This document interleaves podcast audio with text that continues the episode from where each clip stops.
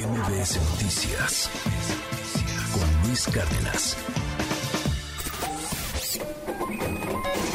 Economía y finanzas con Pedro Tello Villagrán.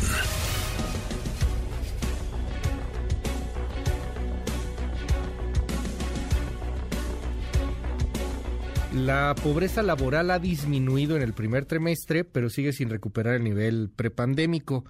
¿Qué es eso de la pobreza laboral? ¿En qué consiste y, y cómo está en el país? Porque buena noticia es que disminuya, pero pues tampoco son números tan halagüeños. O sí, Pedro, te mando un abrazo. ¿Cómo estás? Buen día. Luis, buenos días. Qué gusto saludarte a ti también a quienes nos escuchan. La pobreza laboral es un indicador que trimestralmente publica el Consejo Nacional de Evaluación de la Política de Desarrollo Social, el Coneval, que nos permite dar seguimiento a la evolución que tiene, por una parte, el ingreso que reciben los trabajadores y por la otra, eh, la relación que esto tiene con el costo de la canasta alimentaria básica, es decir, mide el porcentaje de las personas que están trabajando cuyo ingreso no les permite adquirir los productos que integran una canasta alimentaria básica, elemental, en el medio urbano y en el medio rural. Y los datos que corresponden al primer trimestre de este 2023 apuntan hacia un resultado favorable. Resulta que en los tres primeros meses del año, el 37.7% de los trabajadores, más de la tercera parte, se ubicó en esta condición de pobreza laboral. Ese resultado, ese dato, es 1.1 puntos porcentuales, puntos porcentuales menor al que se reportó en el primer trimestre del año pasado, lo que en números absolutos significa que un millón mil trabajadores mexicanos abandonaron la categoría de pobreza laboral durante el primer trimestre de este 2023. A pesar de que la inflación ha sido elevada, Luis, lo cierto es que el incremento en el salario mínimo con el que abrimos este año y la concentración de la mayor parte de los puestos de trabajo eh, creados eh, con un ingreso laboral equivalente a un salario mínimo permitió que este número, más de un millón cien mil mexicanos, abandonara la pobreza laboral. Pero por otro lado, vale la pena ubicar en su justa dimensión de cuántos millones de mexicanos estamos hablando hoy que trabajan y su ingreso laboral no les permite finalmente eh, pagar esa canasta alimentaria.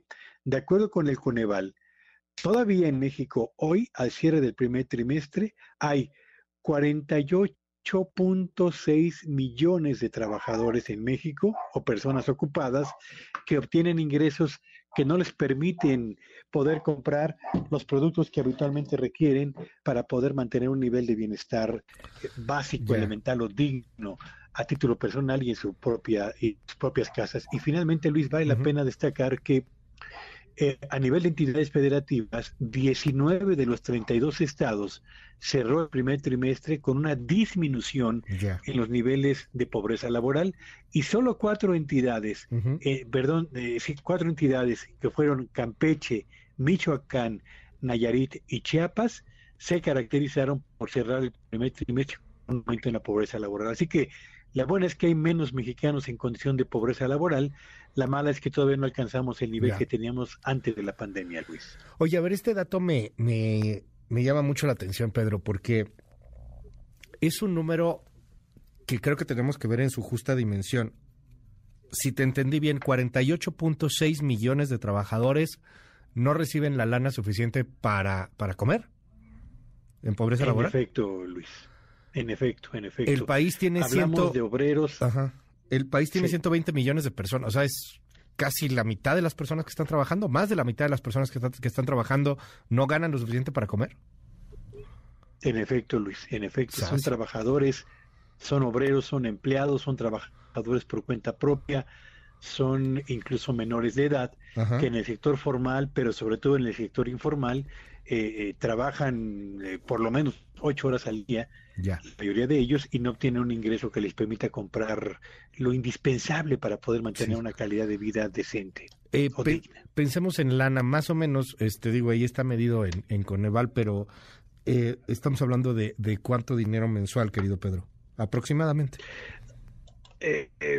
son dos mediciones, una para el ámbito rural y la otra es para el ámbito urbano. Eh, Sabes, prefiero mejor revisar los datos porque existen justamente esos datos y los voy a postear de inmediato en MBS y, también en Twitter para que quienes nos escuchen tengan la información más detallada. Sí, porque eh, me, impacta el número, o sea, es, es, es, es realmente una, una tragedia y luego me, me llama la atención como en distintos círculos dicen eh, híjole, pues ¿por qué, ¿por qué hay tanta animadversión hacia las personas ricas? ¿Por qué hay tanta animadversión hacia el dinero? ¿Por qué hay tanta gente que está enojada, no? Socialmente hablando, creo que es un dato demoledor. 48.6 millones de gentes pues no tienen lo suficiente para comer, aunque trabajan. Así es.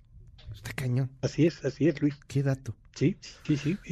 Y, y además yo creo que Luis es el resultado finalmente de dos cosas. Sí de dos problemas que hemos venido arrastrando. Por una parte, abandonamos a la mayor parte de los productores del campo, quienes producen para la autosuficiencia, y México se convirtió en un país exportador de productos eh, agroalimentarios eh, elaborados, producidos, envasados y enviados al exterior por las grandes empresas agroindustriales, pero la mayor parte de los productores del campo que dependen de lo que cultivan para comer a lo largo del año se quedaron sin apoyos, la mayor parte de ellos.